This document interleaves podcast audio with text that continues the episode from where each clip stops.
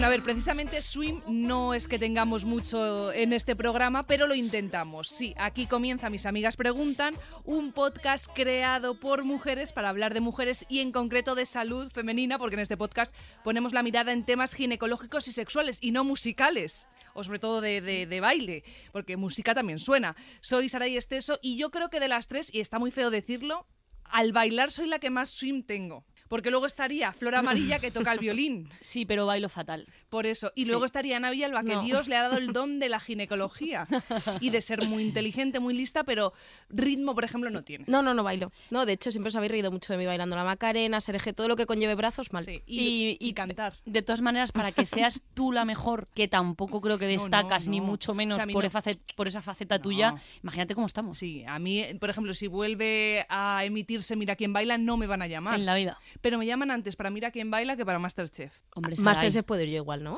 A lo mejor que- ese don me lo ha dado Dios. No Te lo ha dado. ¿A ti te lo ha dado? Sí, sí. te Venga, lo ha un poco más. Jo, yo, no, yo quiero ser la primera en, en alguno. Bueno, tú, por ejemplo, en Supervivientes. Tienes toda la razón. Ya, Pekín Express también me vale. Pekín Express, pero llegaría más, a- más lejos de Pekín. Mucho más lejos. Me, me iría, se acaba el programa y yo sigo, sola, sin cámara. Hoy me ha dicho Ana, vamos a intentar ir al grano porque eh, es un tema con mucha, mucha información y dice que no quiere que perdamos mucho el tiempo. Pues por eso ya me he quitado el... Ya te has quitado el gusanillo, sí, ¿no? La Porque- dicha charadez al Venga, principio y ya porque está. sé si te acuerdas que charadez. contaste un anuncio del Canal Sur en el último podcast. Sí, de turrones o algo No, así. no, no, No. de lloros. No, no, déjame en paz, tía. Vale, vale, por eso, nada.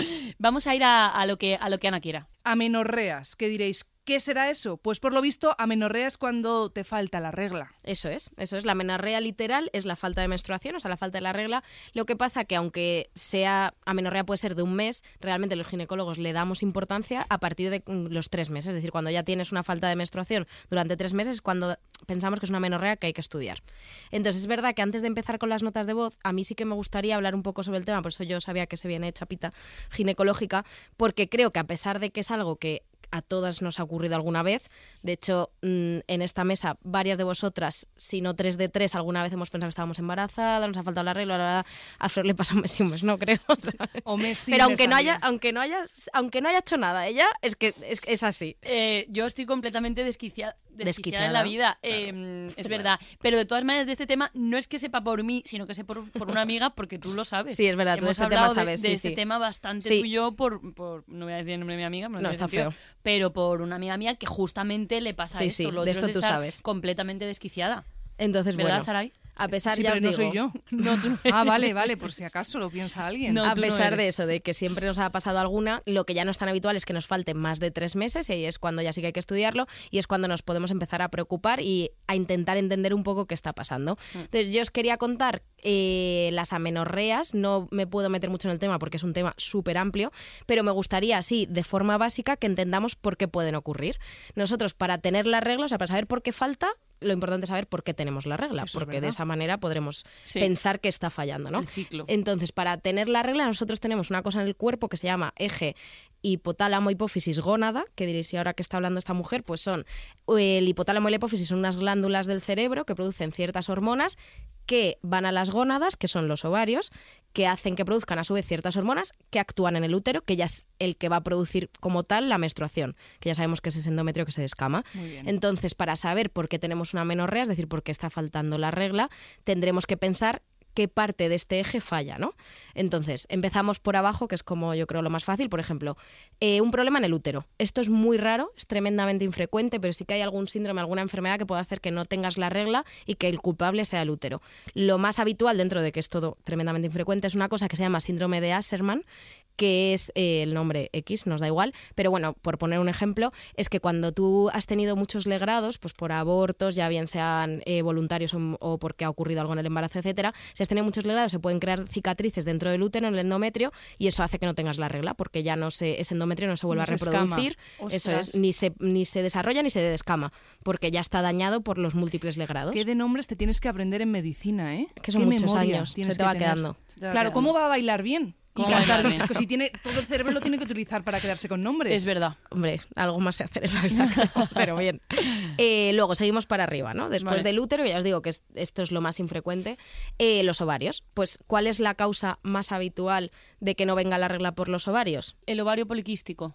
perfecto. Eh. Flor esta temporada está Es que on estoy fire. Sí, sí, muy bien, muy Es bien. es- Porque es no que estoy No, hace muchos años que no madrugo, gracias a Dios. No estoy estudiando porque me está gustando. Entonces a veces leo cosas y se me van quedando. Me alegro que después de una temporada y media empieza a gustarte el podcast. Está la muy bien. verdad que es un lujo Nunca es tarde, Ana. Bueno, total, pues efectivamente la causa más frecuente de amenorreas en general y la más frecuente de que la causa sea el ovario es el síndrome de ovario poliquístico. En el ovario poliquístico el ovario falla en producir las hormonas correctamente que necesitas, produce menos estrógeno, más andrógeno y ese ciclo no se da, el ciclo menstrual para tener la regla no se da de forma correcta, con lo cual no tienes regla todos los meses. Y si seguimos subiendo hasta la cabeza, hasta el cerebro, ya tenemos la hipófisis, como os contaba, y realmente aquí hay también un montón Un de montón. causas, un montón, pero la, yo creo que la más habitual es eh, que lo que ocurre es que esa hipófisis deja de funcionar por una causa funcional, válgame la redundancia. ¿Qué significa esto? Te vale. Que me vale. Te vale. Gracias, gracias, chicas. Eh, esto significa no que ocurra nada como tal en la glándula, es decir, pues la glándula no está enferma, pero que, por ejemplo, si tú tienes mucho estrés, la glándula se da cuenta de que estás muy estresada y no tienes regla. Esto no sé si os acordáis que os lo conté ya alguna vez, que lo mismo ocurre, por ejemplo, en la lactancia, porque el cuerpo es muy sabio. ¿Qué pasa? Que nosotros, esto es como un vestigio de la antigüedad, esto ya lo conté, que nosotros cuando nos estresábamos mucho, en, pues cuando todavía estábamos en la sabana, ¿no? Ah. Y corríamos delante de un león, se producía mucho cortisol y entonces ahí tu cuerpo decía, estoy yo con los leones como para arreglar Exacto. encima. O sea, tú imagínate qué jaleo, que me venga la regla ahora. Entonces tu cuerpo, si estás muy estresado, te evita que te venga la regla. Hoy en día esto realmente no nos hace falta porque ahora el Porque no que estrés an- no es correr de delante de un león, efectivamente. El estrés es tengo un examen mañana, una entrevista de trabajo, podrías tener la regla perfectamente, pero el cuerpo no lo sabe, con lo cual como que lo frena. Entonces, por ejemplo, una causa funcional de amenorrea hipotalámica hipofisera, toma ya. Sí. O sea, una causa entiendo, ¿eh? Funcional de que no te baje la regla por el cerebro, por dicho de alguna manera así fácil, es que estés muy estresada, por Claro. ejemplo. ¿Qué pasa con todo? Porque incluso puede llegar mentalmente. El estreñimiento puede ser también causa del cerebro. Sí. Por ejemplo, o sea que Sí, yo tengo sí. casos de, de personas que están estreñidas porque se obsesionan tanto, eh, como todo en la vida, ¿eh? Hay Diarreas, es decir, claro. el cuerpo humano y la mente, qué sabios, ¿eh? Y nosotras sabemos, eh, nosotras y nuestras amigas sabemos bien de eso. No vamos a explicar exactamente de qué estamos hablando antes de empezar este episodio porque a nadie le interesa, a nadie, pero hablábamos un poco de este tema. Sí. No, yo no quiero, no, me estás mirando, yo no. No. quiero contar lo que estaba diciendo. Cuenta tú si quieres lo tuyo. Yo no voy a contar Ah, mis vale. intimidades, porque Vale. ya de verdad... Pues eso, estamos hablando Pero que, de hay- eso. que tenemos muchos síntomas Justo. psicosomáticos que se Exacto. llaman. Y de que físicamente nos pasan cosas, Sí. pues porque... Y a todo el mundo en la vida nos pasa. Y es estrés o lo que Dolores sea. de cabeza también muchísimo por estrés, o sea, esto es así. Pues con la caída regla de igual, pelo. también muchísimo. Madre mía, Vale, ¿eh? y- y- Interesante. ¿Y todos se arreglan de la misma manera? Esta pregunta es un poco random. No, claro, desde luego que no. claro O sea, ni muchísimo menos. Bueno, de hecho, si queréis vamos caso por caso Primero vas al porque psicólogo, luego... nos han mandado un montón de notas de voz en nuestro Sí. Instagram, arroba mis amigas preguntan, y la primera de ellas tiene que ver con la píldora. Hola amigas, ¿qué tal? Bueno, lo primero, muchísimas gracias por el podcast. Estoy aprendiendo un montón, me encanta y soy súper fan. Os escribo porque, bueno, pues acabo de dejar la píldora y no me baja la regla todavía. Llevo sin regla como tres meses y yo, jolines, antes era como un reloj. No sé si os ha pasado alguna vez esto. ¿Es normal que tarde tanto en bajarme la regla? ¿Puedo hacer algo para que me baje? No lo sé. Recomendadme algo. Y no sé si necesito tomarla otra vez o, o qué hago. Voy, me reviso en el ginecólogo. No sé, estoy un poco perdida. La verdad es que ay, os agradecería que me ayudaseis un poquito. Bueno, muchísimas gracias y un beso a las tres. Dios, otro beso para ti. Qué simpática. Esta no, no- es amiga... Amiga de amiga del, Instagram. del planeta. Es simpatiquísima. Majísima, Qué sí. voz de maja. Bueno, pues eh, a ver, lo primero de todo, tranquilidad, porque este tipo de amenorrea, la que ocurre pospíldora, es súper habitual, muy, muy, muy habitual. Y esto es porque ocurre por, sobre todo porque como hemos tenido frenado ese eje que os contaba Sí. tanto tiempo, o sea, ya sabéis, hemos contado en un millón de episodios, aunque creo que deberíamos volver a hacer otro de píldora, porque no, llegan, no paran de llegar dudas, por cierto, pero ya hemos hablado varias veces de píldora. Y lo que ocurre con la píldora es que te produce como un ciclo falso. O sea, tu cerebro deja de. Esas glándulas que os contaba, hipotálamo, hipófisis, dejan de mandar hormonas al ovario, el ovario se frena también porque las estás tomando por boca. Exacto. Entonces el cuerpo no duplica esa producción de hormonas. Obviamente. Entonces, como las estás tomando por boca, el momento en que lo frenas, que dejas de tomarlas, tu ovario está tan dormido y tu hipófisis está tan dormida que a veces le cuesta un poco recuperarse. Esto entra dentro de lo normal. O sea, ahora mismo ella justo dice que lleva como tres meses. Es decir, yo ya os he dicho que las amenorreas hay que estudiarlas a partir de tres. Es- hasta ahora me parece que entra dentro de lo normal Vale. y que no se preocupe. Incluso si le dura un poco más también es lo normal. Pero sí que es verdad que como ya pasan los tres meses, igual sí que le recomendaría consultar, pues por hacerle una analítica y ver que todo Por el tema si hormonal, claro, ver que todo el tema hormonal está normal. ¿Qué es lo que espero? También le haría una ecografía para va- valorar ovarios útero, pero ¿qué es lo que espero? Que esté todo bien. O sea, realmente Ya, no, es que estaba pensando porque mientras hablabas me estaba ocurriendo una pregunta que hasta ahora, mm, de las causas que has hablado que te pueden provocar la menorrea, en ningún caso hemos hablado de esterilidad, pero también supongo que podría existir. O sea, esterilidad como tal, no. Lo que te produce, Me- lo que te pueda producir la menorrea es una menopausia precoz. Exacto, O sea, no, que- es decir, estás en menopausia, con lo cual también te produce esterilidad, porque obviamente en no- menopausia no puedes tener hijos. Pero sí, Vale. existe una cosa que se llama fallo ovárico precoz, que es que el ovario deja de funcionar demasiado pronto. Entonces ¿Pronto entras. qué es? pronto que te Pronto. puede pasar ya. Nos el, podría el pasar fallo, ya. Sí, el fallo ovárico precoz se define por debajo de los 40 años. Ah, O sea, pronto, pronto, ¿eh, Saray? Bueno, yo tengo 33. Bueno, yo ya tengo Casi como- 40. Cuando cierres los ojos y los abras, tienes 40 en verdad. esta vida, ¿eh? Yo tengo 30, ¿eh? Pronto 31. No me mires con esa cara. ¿Tiene 30? Tiene 30. Que sí, es joder. que es un bebé. Bueno, tampoco, ¿eh? No, tampoco. Mi madre casi se había divorciado ya a tu edad y con dos hijas, ¿eh? Es que yo. Ponte estoy- las es que- pilas. Mi madre es estaba que embarazada de mí, soy la tercera. Dios. Dios. Uh. Bueno, Pues el caso. El eh, caso. existe fallo ovárico precoz, que sí, Flor, pero no sé si te das cuenta que siempre te metes a preguntar cosas que no tienen nada que ver con la nota de voz. porque estaba, pensando, porque estaba pensando en esta chica. Digo, si yo fuera ella, estaría ahora mismo pensando que ya, no, como es una exagerada, como ya sabéis, Mm. ya nunca más me va a venir la regla, Mm. soy estéril, no sé qué. Aún sin querer yo hijos, pero igualmente lo pensaría. Pues Qué ya os digo que yo le digo que tranquilidad, porque lo más probable es claro. que este eje esté estás como aquí. muy dormido y entonces lo que tiene que hacer es como volver a despertar para volver a funcionar. A partir de los tres meses sin regla, vamos a verla, le hacemos una ecografía, hacemos una revisión ginecológica, le pedimos una analítica, que yo espero que salga todo normal y esperar un poquito más. Lo que sí que no haría, que es lo que ha dicho ella, es ¿me la vuelvo a tomar? No. Ya. Porque realmente, si hay un problema de base, cuando la vuelvas a dejar después va a volver a estar.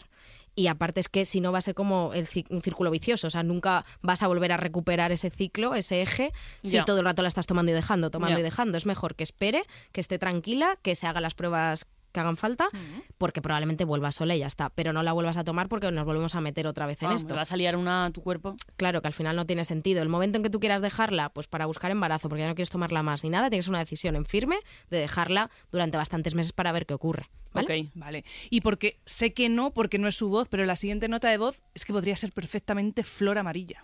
Hola chicas, pues mira, os escribo porque siempre yo soy súper regular para la regla, pero es que este mes no me ha bajado y estoy un poquito preocupada porque ya van 20 días de retraso. O sea, según mis cálculos es un poco imposible, pero me he hecho ya tres test de embarazo y son todos negativos, menos mal. Por esa parte estoy tranquila.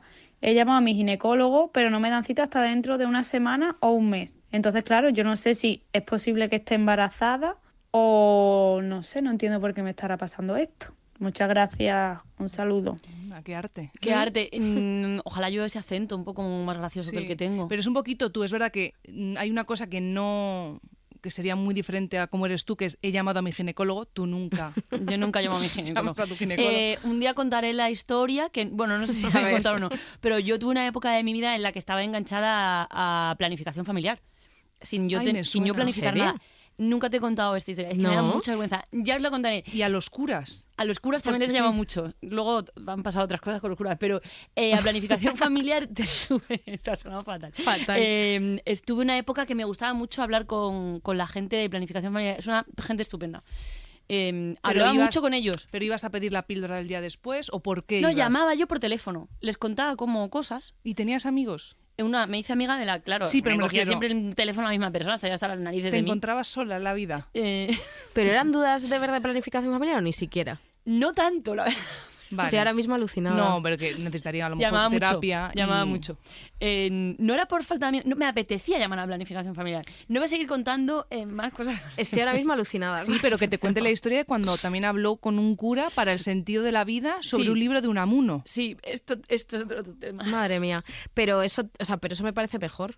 Pero planificación familiar. Es que sabéis yo que con los servicios sociales no me gusta que Son No encantadores. no los- no Ya saturemos. Me No me arrepiento, gusta. me arrepiento. Gracias. Me arrepiento No, de, te agradezco de haberlo la hecho. el arrepentimiento. A ti nunca te Es llamo, como a las ejemplo. urgencias. Yo a Exacto. Sarai también la he tenido que leccionar mucho en esta vida y con ese estaba tema. ya en el año nuevo medio muerta No, di que ahí te mandé Sí, directa. por eso. Te mandé directa. y me dio terror pensar que iba a ir a urgencias y que Ana a lo mejor se iba a enfadar y entonces ya medio muerta José dijo, oye, ¿crees que debería llevar a Saray a urgencias? Y dijo, vía libre, por favor, llévala. Sí, sí. No, de hecho, y además luego me escribió y me dijo, me ha dicho que va a intentar tomar un poquito de suero oral y si no, ya luego irse le dije, no, sa- de verdad, de verdad. Ahora esta, sí. Vez, esta vez sí es cuando hay que ir a urgencias. Oye, nuestra amiga, que nos Venga, Nuestra vamos. amiga. Bueno, pues Que está muy eh, rayada, os he normal. adelantado un poco lo que hay que hacer y es básicamente nada, estar tranquilos. O sea, probablemente si tú todos los meses tienes la regla de forma normal, sin ningún problema, y un mes se te retrasa, estamos hablando de una menorrea funcional. Has tenido más estrés ese mes, has comido peor.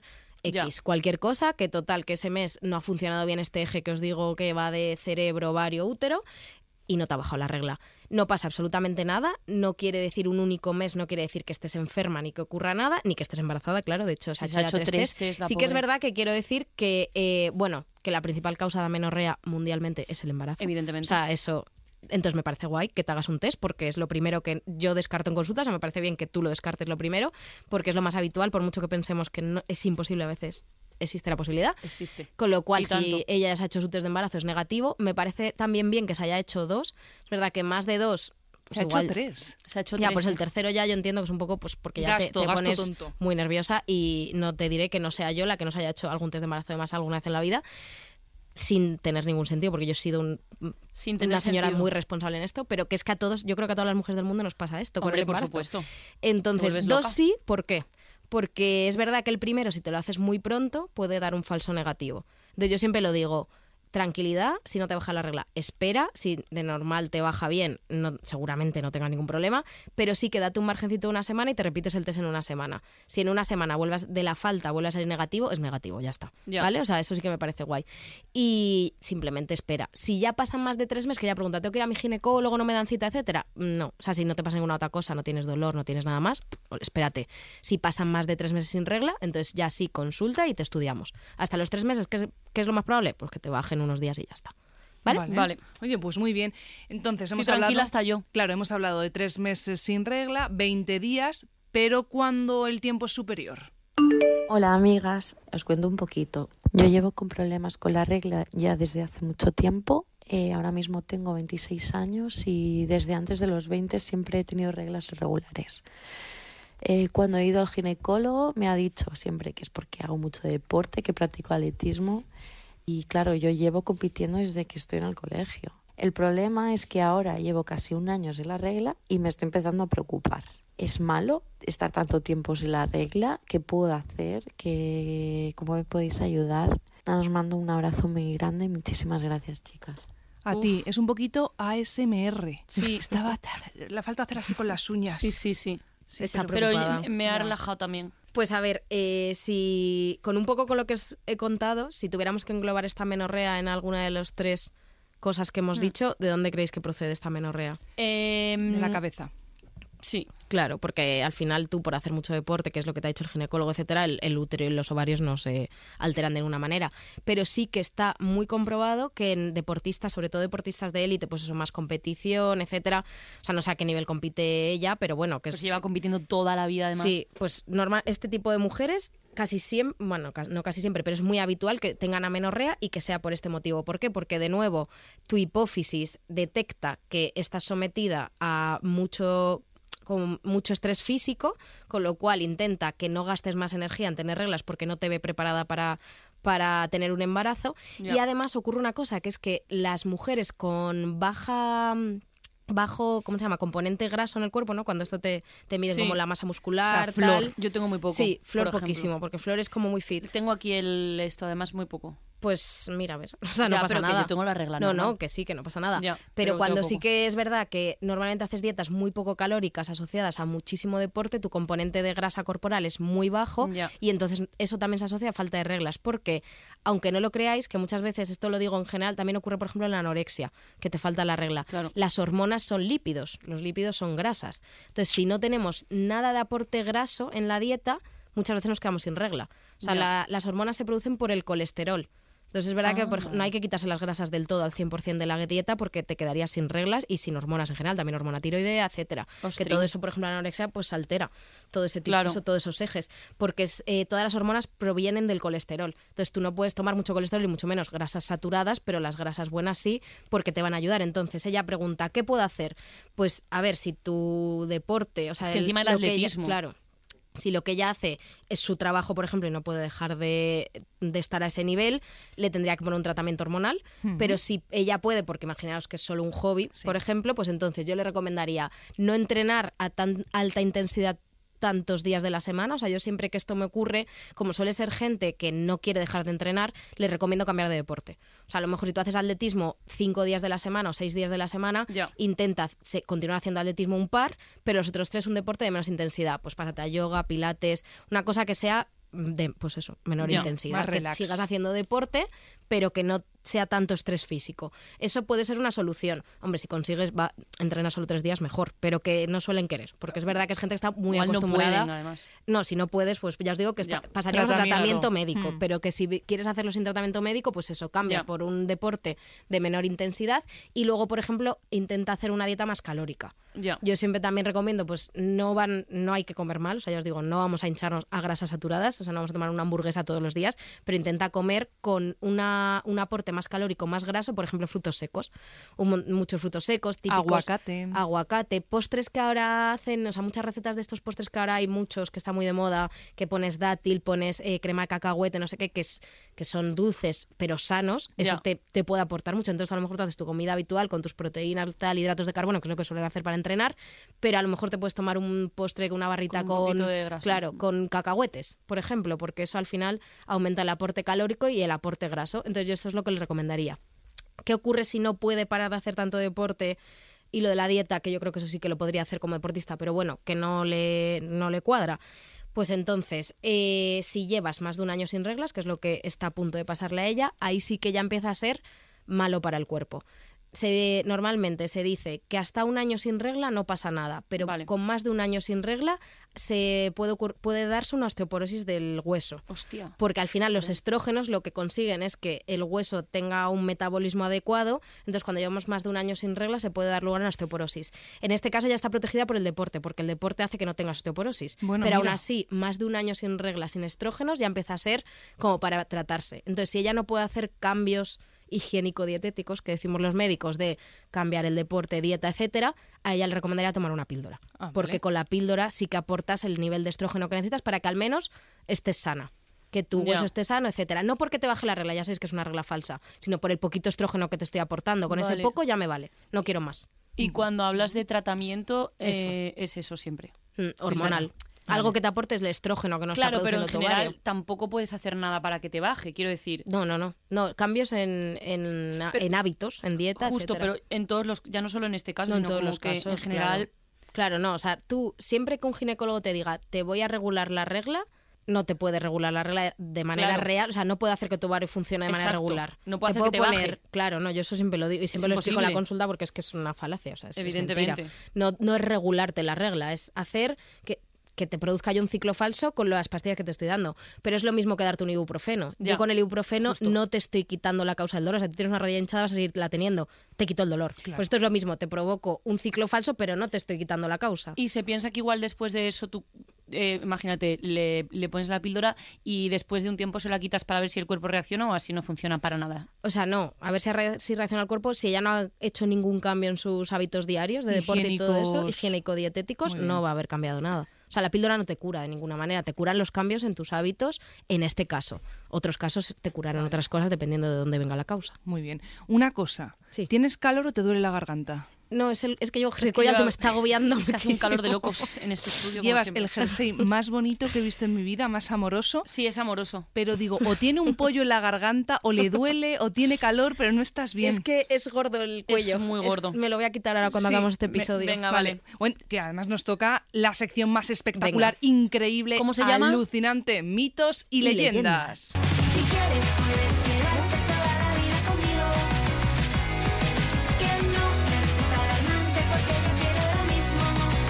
Buen tema de cariño, ¿eh? Eh, me encanta esta canción. mucho. Es divertidísima. Sí. Eh, para, para enero, de repente, que es un mes un mega random, me gusta esta canción. Bueno, eh, los primeros mitos. ¿Se considera normal tener algún periodo de dos o tres meses sin la regla al año? Sí. Ah, perdón. Ah, porque yo. ah, pe- ah, Porque me apetece muchísimo que contestes. Sí, claro, mientras no supere los tres meses, no tenemos por qué consultar a un ginecólogo. Perfecto. vale, si algún mes nos falla la regla, pero no hay embarazo, la sangre se queda retenida y luego sangras el doble. Mentira. Hombre. Falsísimo eso. Parecía muy No, divertido. porque sabemos que nos ha desarrollado ese endometrio ese mes y ya está. Sarai, el estrés y la pérdida repentina de peso pueden producir amenorrea. Por supuesto, la cabeza, qué importante es la salud Qué mental. importantes.